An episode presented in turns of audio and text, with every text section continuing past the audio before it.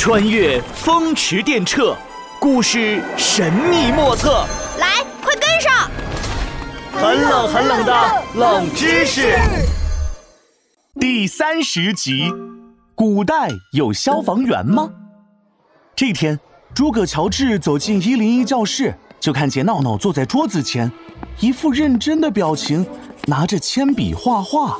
一辆消防车，B 五 B 五，哎，再来好多好多消防员，大水枪，滋滋滋滋滋滋滋滋。哟，闹闹今天一点儿也不闹，在画什么呢？诸葛老师，雪孩子这篇课文里写，雪孩子冒着呛人的烟、烫人的火，冲进屋子救出了小白兔，他自己却融化了。我觉得不应该这样。哦，为什么？雪孩子应该打幺幺九电话报警啊，让消防员叔叔来灭火，还有救小白兔，雪孩子也就不会融化了。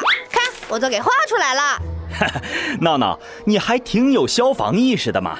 不过，可能是森林里没有消防员吧？啊，没有消防员，嗯，那可真是没办法了。哎，诸葛老师，那古代有消防员吗？古代，古代当然有消防员了。有吗？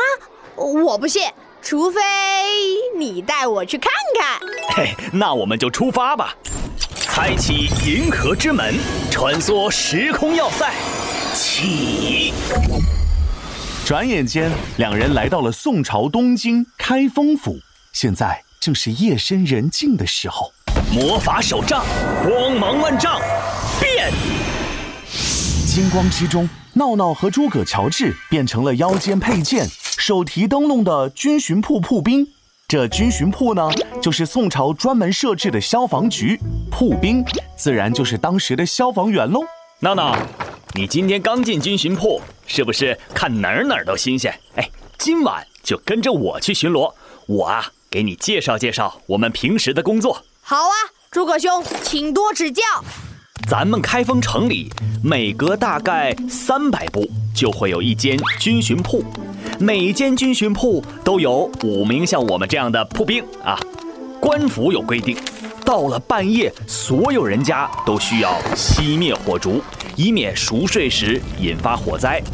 我们的职责呢，就是每天晚上在城里巡逻，查看有无盗贼和烟火，提醒人们注意火烛。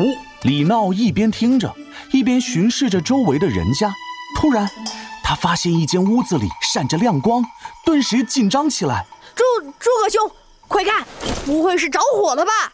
别紧张，可能是这户人家没有熄灭烛火。走，我们去看看。诸葛乔治上前敲响了门。我们是军巡铺的，你们家怎么还有亮光？小心别失火了。门开了，一个书生举着蜡烛走了出来。哎，官人，抱歉抱歉，是我在读书。以后可别半夜读书了，万一你犯困了，把这蜡烛碰倒，引起火灾就不好了。是是是，一定谨记。离开书生家，诸葛乔治和李闹继续巡逻。啊。接着刚才的说，你看我们城中在地势比较高的地方设置了望火楼，每时每刻都有瞭望员驻守，监测城中是否有火灾发生。一旦发现火情，就会就就会挂起灯喽。李闹伸手指了指不远处的望火楼，啊，对，灯，灯笼。诸葛乔治抬头一看。只见望火楼上挂出了两个大红的灯笼，在黑夜中格外醒目。不好，城中有地方着火了，我们快去望火楼下集合。两人到达时，驻守在望火楼底下的前火队，也就是消防队，已经集合完毕，带着各式灭火器具前往失火地点了。哇，他们看起来一点都不慌张，动作敏捷。这都是训练有素的前火军。专业灭火，十分可靠。那我们要做什么？城中不同的部队各有分工，咱们先去跟步兵大部队会合。各小队听令：一小队维持现场秩序，二小队安置受伤居民，三小队抢救财产。出发！诸葛乔治和闹闹跟着步兵大部队快速赶到了火灾现场。哎，这不是刚才那个书生的家吗？哎呀，这个糊涂书生！现场的前火队队员有的架起云梯，有的向着火处投掷水囊，有的扛着水袋注水，互相配合，忙而不乱。李闹，我们去疏散旁边的居民，走。诸葛乔治和李闹也投入到自己的工作当中，在大家的努力下。